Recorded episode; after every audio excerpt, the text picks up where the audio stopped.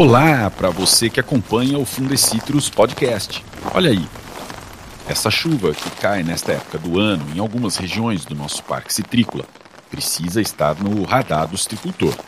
Esse clima favorece as brotações e, consequentemente, a reprodução do psilídeo, transmissor do green. No bate-papo de hoje, falamos sobre a proteção adequada para cada estágio da brotação nos pomares. Eu adianto, ficar atento ao intervalo das aplicações é fundamental.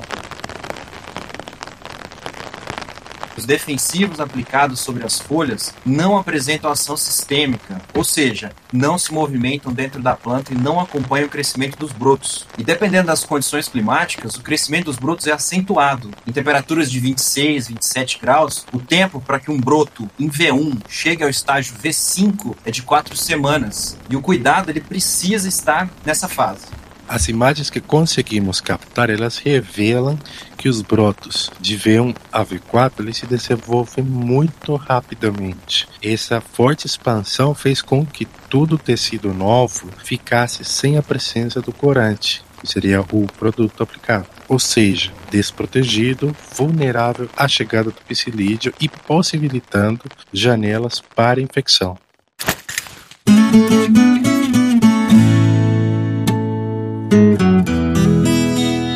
Calor, umidade e chuvas aumentam as brotações fora de época, que são os locais preferidos do psilídeo para alimentação e reprodução.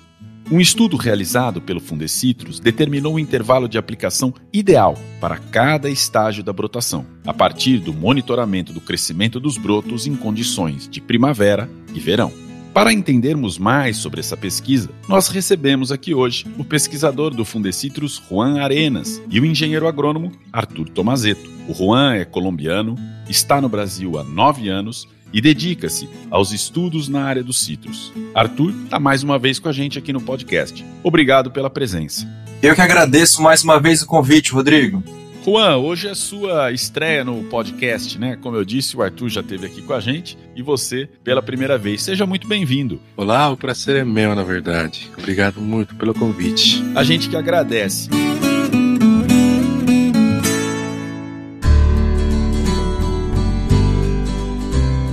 E é com você que nós vamos começar, Juan. Eu queria que você falasse um pouco sobre a brotação no pomar de citros. Por que, que este é um período de extrema atenção para o citricultor? Então, Rodrigo, nessa época do ano, com as chuvas mais intensas e altas temperaturas no cinturão citrícola, isso é um combustível que acelera o metabolismo das laranjeiras, tá? Ou seja, uma árvore começa a ter mais brotos, o processo cíclico natural da planta, isso acontece todo ano de acordo com o clima, e é o que causa o crescimento da planta. O problema é que essa fase deixa a planta exposta e suscetível ao ataque de pragas e doenças, como acontece com o green e o psilídeo. Esse clima ele é também mais propício ao desenvolvimento do inseto e faz com que sua população ela aumente rapidamente no final do inverno e início da primavera. Por isso que nessa época especialmente tem que ter um cuidado redobrado com as brotações. Perfeitamente. Então, evidentemente, o citricultor precisa ficar de olho nesse crescimento dos brotos. Arthur, qual que é o momento mais crítico, o momento que mais exige atenção?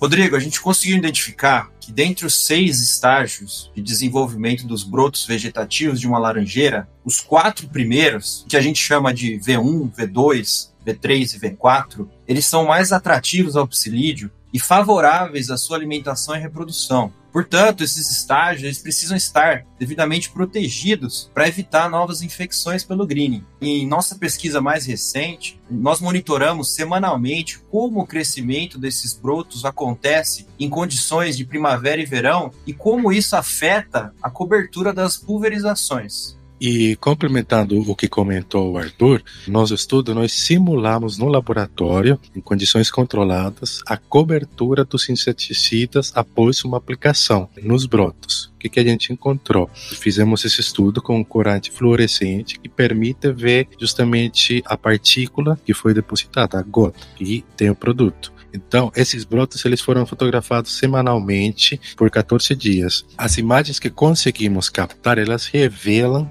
que os brotos de V1 a V4 eles se desenvolvem muito rapidamente. Essa forte expansão fez com que todo tecido novo ficasse sem a presença do corante, que seria o produto aplicado ou seja, desprotegido, vulnerável à chegada do psilídeo e possibilitando janelas para infecção.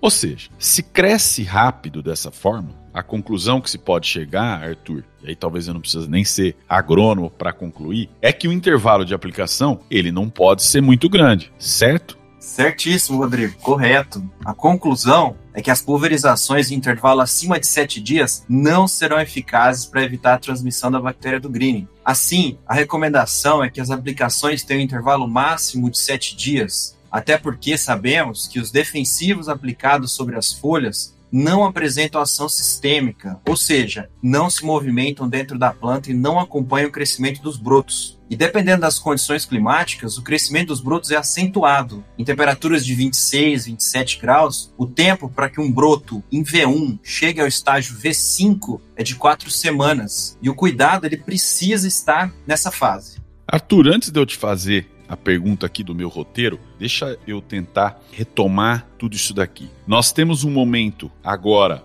novembro, dezembro, que a menos que existam variações, eles vão ser de umidade, por causa de chuva, de calor. Isso favorece as brotações. Com as brotações, você tem mais brotos, que é um tecido que o psilídeo prefere. Esses brotos, você estava dizendo aqui, de repente, em quatro semanas, ele sai do V1, que é o estágio inicial, para V5. Só que se você pulverizou um mês atrás, você está com alguns centímetros desprotegidos. É isso? Perfeitamente, Rodrigo. É exatamente isso. O crescimento dos brotos nessa fase inicial ele é bem acentuado. Então, o produtor precisa pensar na frequência de aplicação, precisa fazer pulverizações frequentes para tentar proteger e diminuir a quantidade de tecidos expostos. Muito bem.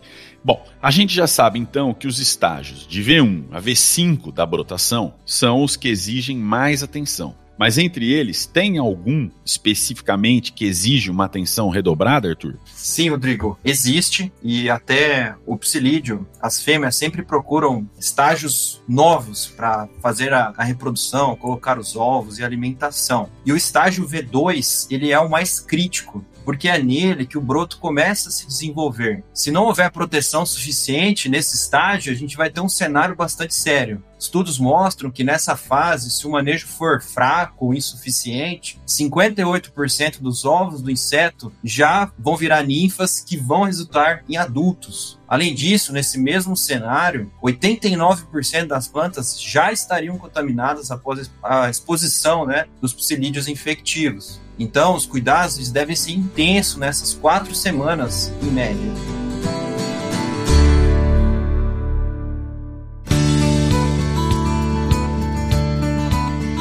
Então tá, até aqui nós já falamos sobre o crescimento das plantas em um clima mais quente. E como fica o crescimento dos brotos em situação de clima mais ameno? E até uma, uma segunda pergunta, Juan. Como fica depois do estágio V5? Você responde essas duas aí pra gente? Claro, Rodrigo. Olha, o que sabemos é que em climas mais frios, evidentemente, o crescimento do broto ele fica mais lento. As imagens desse estudo elas mostraram que, por exemplo, a partir do estágio V5 não há expansão foliar, mas apenas o amadurecimento dos tecidos, das folhas recém-expandidas. Então, a cobertura do produto fluorescente a partir desse estágio ele permanece intacta, tá?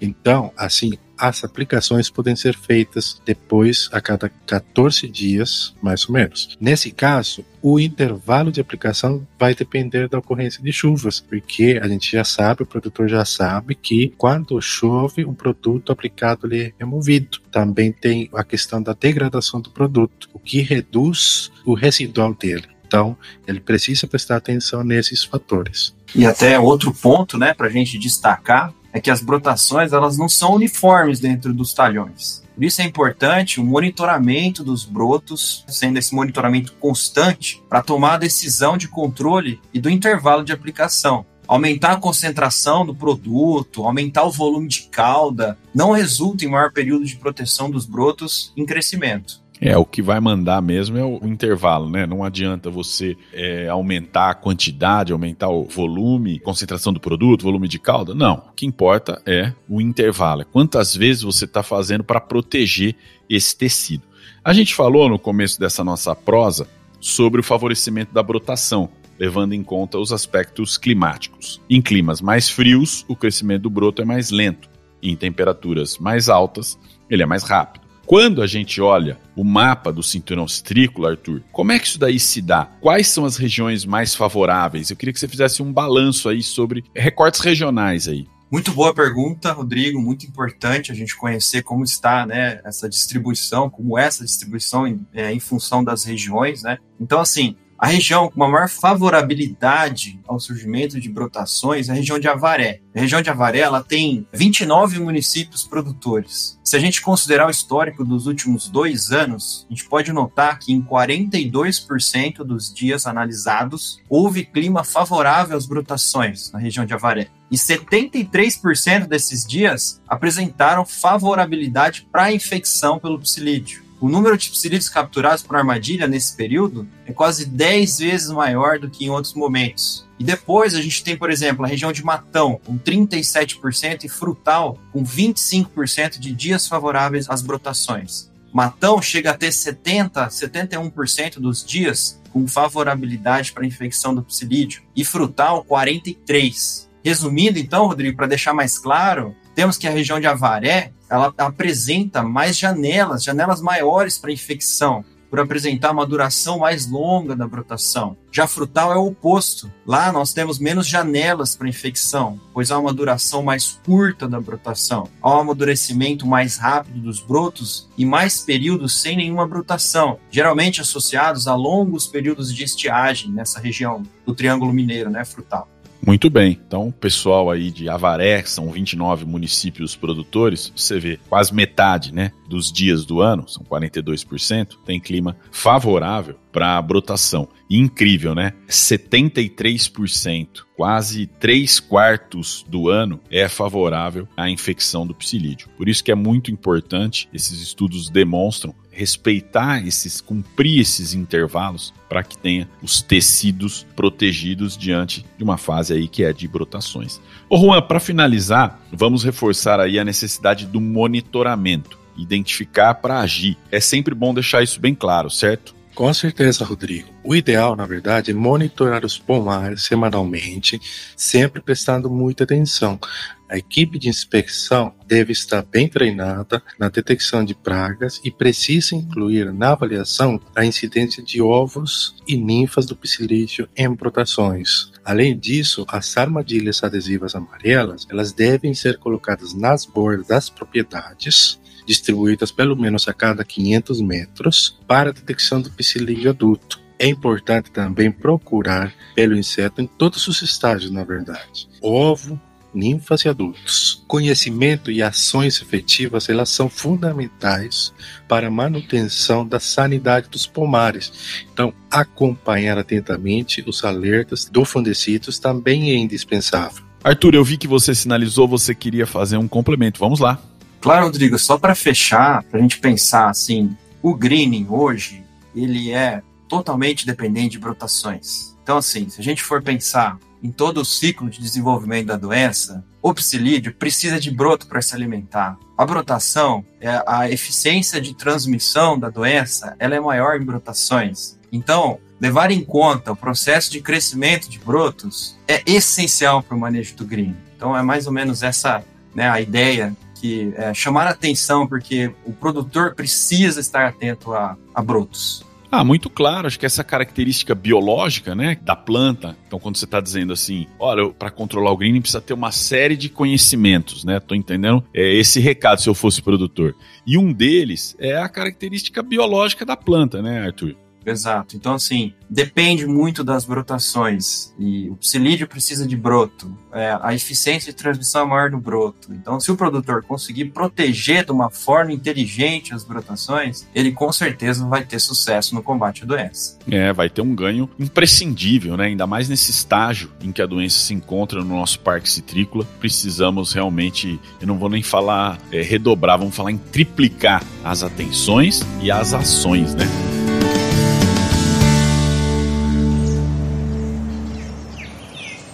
Muito bem. Recado dado, informações importantíssimas. E lembramos que o Fundecitrus tem diversos materiais com orientações sobre o greening, todos disponíveis gratuitamente para download no site do Fundecitrus, www.fundecitrus.com.br. E a gente fica por aqui.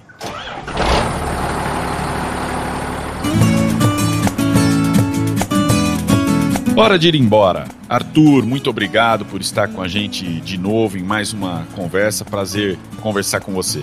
Eu que agradeço, Rodrigo e ouvintes. Foi um prazer estar aqui novamente. Juan, muitas gracias. Muito obrigado por estar aqui com a gente, Juan. Muito obrigado, Rodrigo. O prazer é meu e obrigado pelo convite e abraço a todos, tá? E obrigado também a você, ouvinte, que acompanha as informações da Citricultura curta e compartilhe o Fundecitrus Podcast. Seguindo a gente, você recebe uma notificação sempre que um episódio estiver disponível por aqui. Espero você no próximo episódio. Até lá!